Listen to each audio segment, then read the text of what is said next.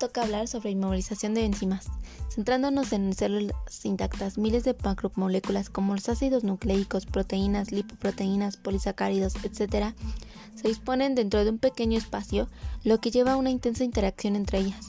Todas las enzimas intracelulares están asociadas a estructuras de células membranosas, actuando como típicos catalizadores heterógenos. Esto lleva a pensar en la posibilidad de utilizar la enzima o cualquier otro componente biológico ligado a un soporte inerte entre medios químicos o físicos. Las principales ventajas de esta técnica son el uso de reacciones continuos, el aumento de la estabilidad del biomaterial y la reutilización del biomaterial. Los métodos de inmovilización son los métodos químicos, se pueden dividir en dos enfoques diferentes, es decir, unión covalente y sobre un soporte sólido y reticulación. El procedimiento de unión covalente, la enzima se une al soporte a través de enlaces covalentes. La reticulación permite agregar moléculas enzimáticas de tal manera que la agregación se vuelve tan grande que ya no son solubles. Los métodos físicos. Los enfoques principales son la absorción, la deposición física para su uso en medios orgánicos y el atrapamiento.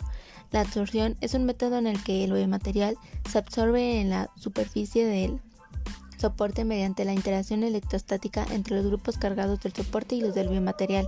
Es una técnica sencilla, suave y no perjudicial para todos los tipos de enzimas.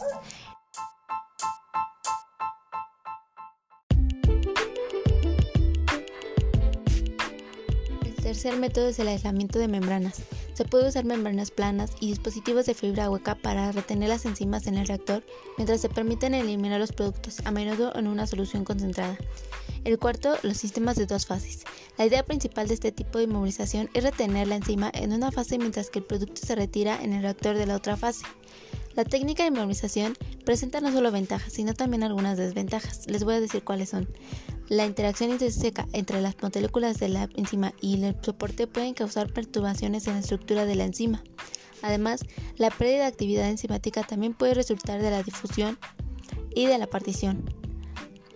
La técnica de movilización permitió un uso más frecuente de biomateriales en la industria terapéutica y en análisis de laboratorio.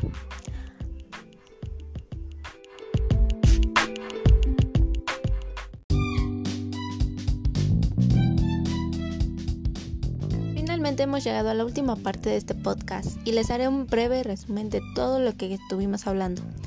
Bueno, conocer el mecanismo y el método para determinar la actividad catalítica es un aspecto fundamental para la aplicación de enzimas. La ecuación más simple que describe la actividad enzimática es el sustrato por la velocidad máxima sobre la constante Km más el sustrato. Varios factores como el pH, la temperatura, la presencia o no de inhibidores, estabilizadores y activadores pueden interferir en la actividad enzimática. El éxito del proceso enzimático depende de un equilibrio optimizado entre la enzima necesaria, las condiciones del funcionamiento como el pH, la temperatura, agitación, etc., y el rendimiento de la reacción. Al utilizar la técnica de inmovilización que permite reutilizar la enzima y utilizar reactores continuos, es posible disminuir el clúster global del proceso debido a la posibilidad de utilizar una menor cantidad de enzima.